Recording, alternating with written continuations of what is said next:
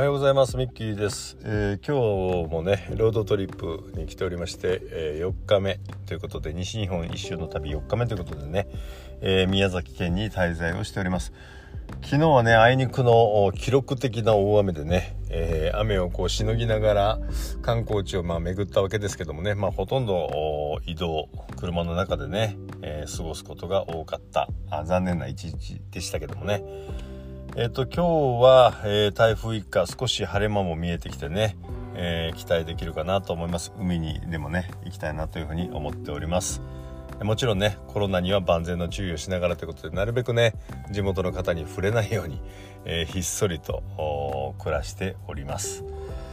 さて今日のテーマは昨日に引き続きね7つの習慣ということで今日は第2節終わりを思い描くことから始めるということでお届けします。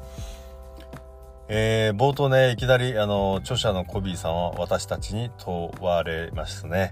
えー、自分の葬儀の場面を思い描きなさいと、ね、いきなりちょっと衝撃的な問いなんですけども、えー、まずね参列者は誰なのかと。そしてその人たちにどう思ってもらいたいのか。そしてもっと言えば弔辞ね、えー、さよならの言葉。これをどういうふうに言ってもらいたいのかと。でまさにここに人生の集大成があると。いうことで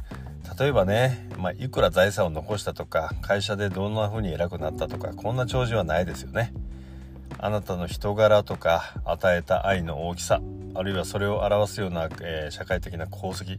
こういうことをね、えー、言ってほしいと思うでしょうし、えー、ね、みんなにそういうふうに思ってもらいたいなというふうに思うと、え私もそう思いますね。まあ、こういうふうにね、え自分の葬儀の弔辞、えー、みたいなことにこう思いを馳せればね、え自分のこの人生の脚本シナリオ、まあ、生き方っていうんですかねこれがやっぱり見えてきますしもしねあなたが今なんとなく生きている、えー、そしてそういう脚本の上で生きてるということであればねこの脚本を根本から見直したいなというふうに思うんじゃないでしょうかね。はい、でコビーさんはさらにあの言います。具体的にね、えー、これをどうしていくのかということでミッションステートメントを書きなさいと言ってます。ミッションステートメントとはね、えー、心情であり理念であると。いうことですね。そしてどんな人間になりたいのか何をしたいのかそれらの土台になる価値観とか原則こういったものをねミッションステートメントとして書きなさいとこうおっしゃっていますね。これねまああの本当にね第、えー、1冊の本の第2節ということで、まあ、7分の1を占める話なんですけども本当にねこれ、えー、この章だけで十分1冊の本あるいはもう上下巻ぐらいの書けるぐらいのねコンテンツがここに詰まっているすごい大事な章だなというふうに私は思いました。でねまああの私この本今まで2回読んで今日3回目なんですけども2回目に1回目読んだ時ねなるほどねと、まあ、頭では理解してうんやろうといつかはやろうと思ってました。でもね実践はしませんでした。やっぱりね本読んでも、うん、その通りだとは思うけども実践する人っていうのは本当にわずかだと思うんですね。もしかすると数パーセントあるいは1%以下かもしれません。私もその一人でしたね。でもねまあいろいろあってやはり自分の人生を大きくね、えー、前に動かしたいと。いうそういう思いでね読んだ2回目、うん、ちょうど去年の年末から今年の初めにかけてでしたかね、えー、いわゆる再読をしたわけですけども私はその時にねやっぱり全身に衝撃走りましてね1回目読んだ時と違う感覚を持ちましてこれは是非実践しようということですぐにねミッションステートメントこれを書きました。自分の生き様ももちろんそうですけど死に様ですね。えー、何歳で自分は死ぬと。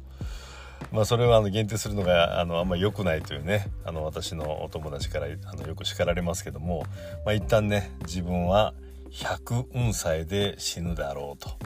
まあ、逆に言うと100歳までは元気に健康なようにできていくと、まあ、こういうね、えー、死に様を決め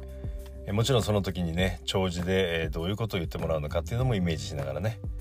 そしてそうなるとやっぱり生き様どういうふうに生きていくのかというのをね、えー、が具体的になってきます、まあ、その辺りをねありありと書き切りました。えー、本当にね書き切った時のあの高揚感というかね充足感本当に、えー、素晴らしいものがありましたね。誰のものでもない自分だけの人生の脚本シナリオですね。でまあこういうのねまあどうしても自分だけ気持ちよくなっても意味がないし、うん、絵に描いた餅という風になってもいけないのでね。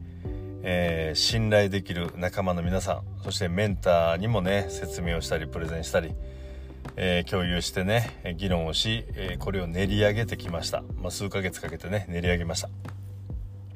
そして一旦完成ということでね数ヶ月経って、え完成ということで、えそのミッションステートメントそして自分の人生プランをね部屋に貼り出しましてねこれをまあ毎日反数すると、まあ、こういうことをやっています。まあこういうふうにねやってるうちにやっぱり自分なりのこの規範自分の原則というものがね、えー、クリアになってきますし、まあ、その原則にね従って生きることができつつあるなと日々感じています。自分自身がやっぱりブレにくくなってますね、まあ、そんな自分がね、えー、そういうふうに整ってきたということでこの自信のなかった領域ね音声配信もようやく